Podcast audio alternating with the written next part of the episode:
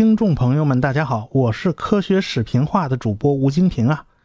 美国人打算在二零一八年的五月份发射洞察号火星探测器，又是大名鼎鼎的喷气推进实验室 JPL 的产品。要知道啊，美国已经发了一大堆的火星探测器了。这个洞察号的外形啊，和先前那个凤凰号啊长得非常像。我猜这是美国人为了省点钱呢。他一张图纸全解决了，所以这个洞察号的成本是很低的。这年头啊，地主家也没有余粮啊。那么，这个洞察号和之前的那些火星着陆器有什么不同呢？洞察号啊，是一枚地球物理探测器，当然用“地球”这个词在这儿不太合适，它应该是个火星物理探测器。比如说啊。火星探路者的目标是为了能看看啊，能不能搞出一个便宜的星际探测器？哎，他是奔着这个目标去的。那勇气号和机遇号的目标呢，是查看一下火星表面是不是有水流过的痕迹，所以他选址就选在了一个大坑的旁边。那好奇号呢，是为了在盖尔撞击坑周围寻找水和生命的痕迹。那凤凰号着陆呢？是着陆在火星的北极，探看那个极区有没有水冰。哎，它每个探测器的任务目标都是不一样的。但是有很多探测器因为啊造的非常结实、非常好，寿命也很长，超期服役了好长时间。哎，是他们可以完成很多额外的任务。但是他们的主业呢，都是一开始都定好了的。选择降落地点呢？跟任务的内容就有很大关系了，比如说这些个火星车，比如说勇气号、机遇号啊，还有好奇号，它都是火星车嘛，它要溜溜达达在火星上跑好长时间呢。它必须考虑这个，呃，落点，你到底降落在哪儿啊？你辛辛苦苦弄个火星车飞了这么远，飞到火星，结果一着陆你就掉在一沟里，那就没几步可以走了。那设计这个目标，那简直是脑子进水啊！所以，你如果是个火星车，你就必须找一个开阔地带才行啊！哎，而且这个火星车必定是有一定的智能的，它碰到问题自己去处理。前面发现一大石头，到底是爬过去呢，还是绕过去呢？啊，它前面有个坑，那是不是要刹车后退呢？因为火星到地球发信号的时间呢，延迟太厉害了，你你十几分钟都是短的。啊，等到地面人员看到你告诉我前面有个坑，我发指令让你赶快刹车，那黄瓜菜都凉了，它已经掉进去了。因此，这些火星车都要有自动的判断能力，所以火星车的任务相对就非常复杂。每天呢，操作人员都要根据具体的情况，哎，爬到哪儿了，看到什么东西啊，然后来规划下一步的任务。明天到底干干什么呢？明天到底是去嗯这个左边的石头看看呢，还是到右边的坑里看看呢？这些都是要呃任务编制人员随机应变去做决策的。但是这些事儿对于洞察号来讲根本就用不着，因为洞察号根本就不需要考虑这些情况。洞察号是一个固定的探测器，它不需要移动，它的任务目标呢相对也就比较简单。那么。洞察号是干什么的呢？洞察号是为了填补火星星球物理的空白。本来我这儿想说地球物理，可是人家那不不是地球，所以叫火星物理啊，叫星球物理都行。洞察号的任务从名字就能看出来，它的全称叫利用地震、大地测量和热流的火星内部结构探测器。你看这名字死老长的，从名字上就可以一目了然的知道它是干什么的。洞察号最重要的一台仪器叫火阵仪，哎，还有一台呢热流探测仪，哎，这词儿还是挺别扭的，因为叫地震仪多顺溜啊啊！月球上的月震仪它也也是顾名思义，它也也是挺好听的，就叫这火阵仪特别别扭，怎么听着怎么别扭，哎，说白了就是上去探测火星的地震。热流探测仪呢是为了探测热量梯度。什么叫热量梯度呢？在地球上挖矿井的人都有这方面的经验。越往深了挖，岩石的温度就会越高。南非的罗宾逊矿井深度达到了两千七百米，所以它那底下的岩石的温度啊就高达四十一度，所以里边不安装空调呢，人是没法过的。哎，需要安装空调来降温。那么热流探测仪就是为了探测不同深度地层的温度差，因此洞察号探测器需要在地上打一个五米深的洞。所以这个洞察号是名副其实的洞察号嘛，这是打洞嘛。所以啊。对于洞察号任任务呢，就没那么多可说的，只要源源不断的你把数据给我发回来就行了，剩下的就是数据分析人员的事儿了。偶尔发现啊，火阵仪发回来一个小脉冲啊，仔细分析哦，说不定就是一颗陨石撞到了火星上，哎，这都是可以探测到的。洞察号的选址呢，就和任务的关系非常大。首先，洞察号的任务设计寿命。是一个火星年，大约也就是地球上两年吧。哎，这个太阳能呢，就必须足量供给啊，你必须能晒到太阳啊。所以你降落到高纬度地区，那光照就不行啊，你只能降低纬度地区。最初选在了南纬十五度到北纬五度，后来进一步缩小了范围到北纬的三度到五度，就在这范围内出了圈，咱就光照就有问题了。第二点是洞察号。是靠降落伞缓冲着陆的。要知道，火星大气非常稀薄呀，只有地球的百分之一。假如你大气层太薄，那减速的时间肯定就不够嘛。那洞察号就会被摔坏。那什么地方大气稀薄呢？那就是高海拔的地方。哎，你你降在一高山上，这个大气的缓冲时间就就太短了。你必须找个低海拔的地方才行。海拔越低。那也就是意味着上面的大气层越厚嘛，但是火星上没海嘛，所以它也就没什么海拔的概念，所以只能以以大地基准面为标准，所以必须低于火星大地基准面以下两点五千米，哎，就必须低到这个程度。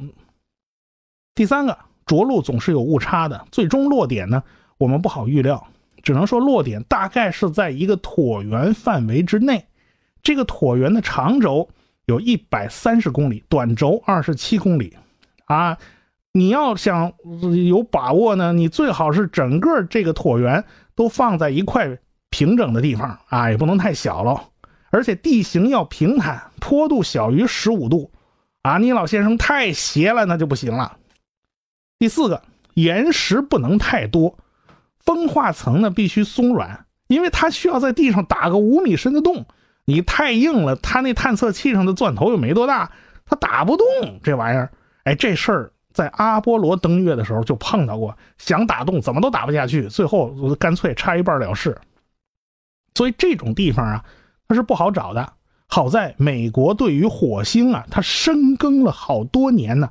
以前发射的那个探测器啊，上下左右的把火星看了个遍，所以火星最详细的地形图他们都掌握了，他们都有。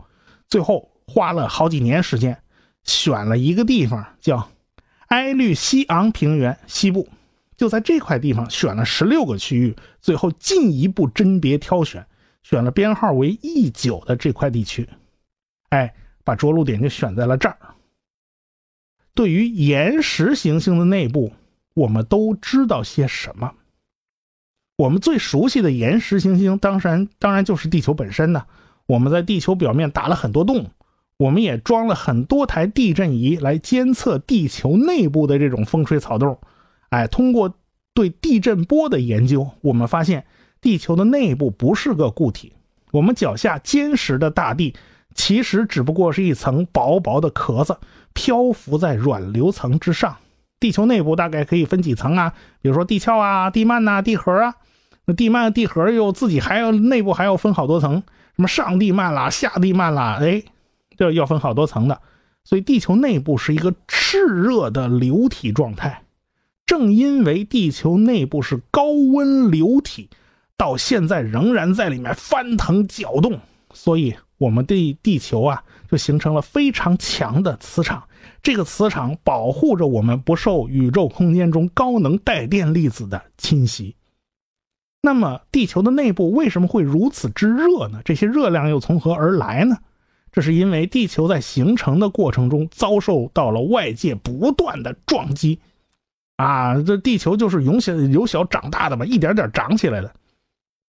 这个过程会使得地球越来越热，还有好多放射性元素的衰变也会产生大量的热，所以地球在诞生之初就是一个完全熔融的球。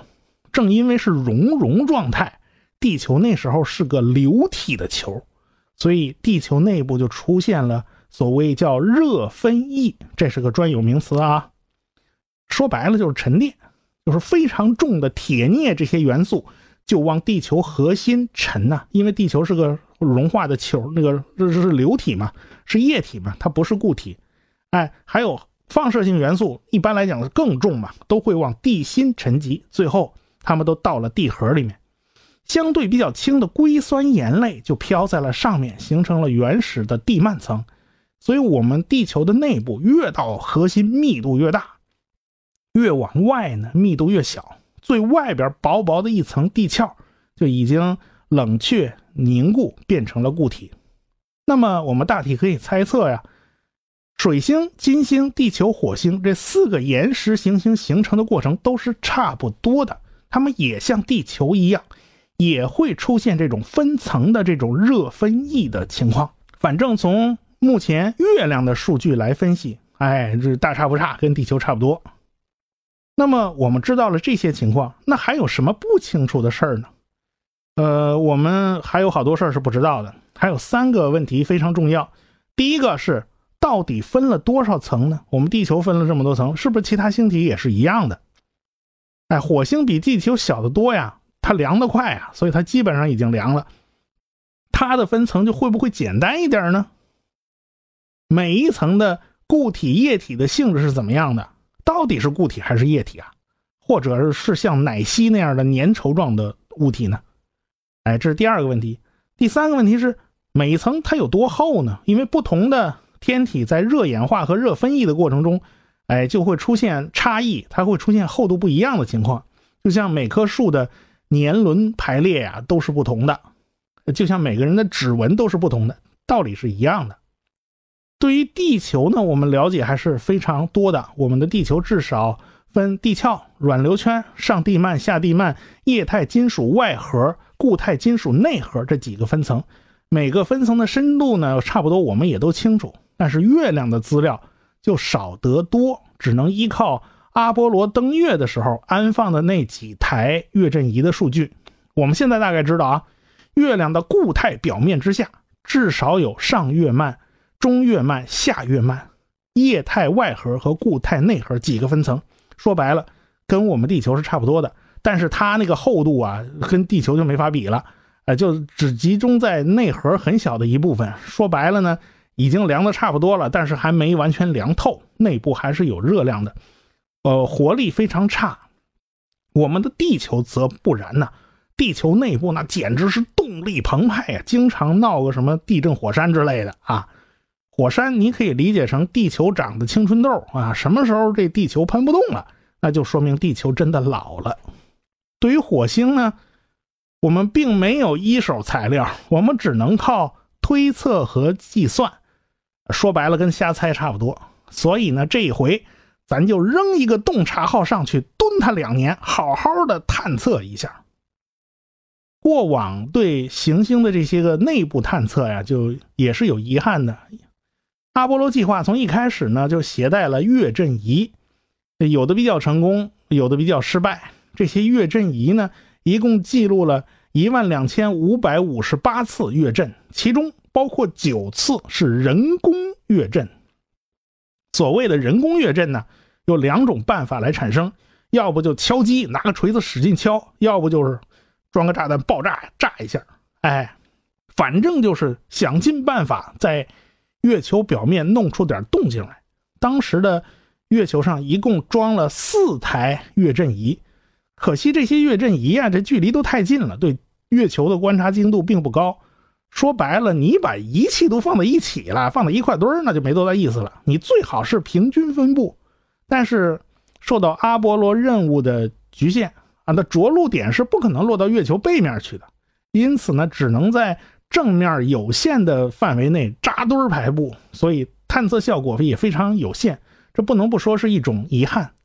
即便将来啊，我国发探测器上去了，哎，我国很很想把探测器发到月球背面去，哎，即便是在月球背面安装了月震仪，也没有办法和这几台月震仪形成协同工作，因为这几台月震仪在一九七七年就已经停止工作了啊，要么是因为没有电了，要么是因为没有钱了，反正就是停了。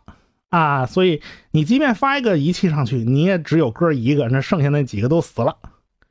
这是月震仪的方面。那么热流探测器方面呢？阿波罗十三号倒是携带了热流探测器，可惜可惜这家伙出事儿了，这家伙压根就没登月。对阿波罗十三来讲，保命要紧呐，你能回来就是奇迹呀！啊，所以这这事儿就就算了。阿波罗十五号也携带了热流探测仪。本来呢，计划要打一个很深的洞，可惜打洞的时候发现岩层太硬了，压根就打不动。最后插了一半没插到位啊，所以这个这个算成功一半吧。阿波罗十六号带了热能探测仪，哎，也不错，装上了，测试了一下，成功了。呃，然后就悲剧了，因为这个宇航员手一滑出现失误，最后这东西压根就没能好好工作，又死翘翘了。呃，当然这一次呢，我们发到火星的洞察号充分接受教训，它那钻头啊，可以保证钻到五米的深度。那钻头有个外号叫“鼹鼠”，鼹鼠不是专门打洞的吗？尽管呢，洞察号的仪器设备都是高科技产品，动用了最先进的技术，但是只有一个点的这个探测呀，终归是有限的，因为我们只在火星上放那么一个探测器，那怎么都不够。呃，这是对行星探测的一小步，这只是个开头啊。这个开头是由美国的 NASA 领跑的，但是我相信其他有志向的大国都不会袖手旁观的，最终也都会跟上去。特别是像我国这样目标是星辰大海的国家，我们国家一定会跟上去的。好了，这次就说这么多吧，谢谢收听。科学声音。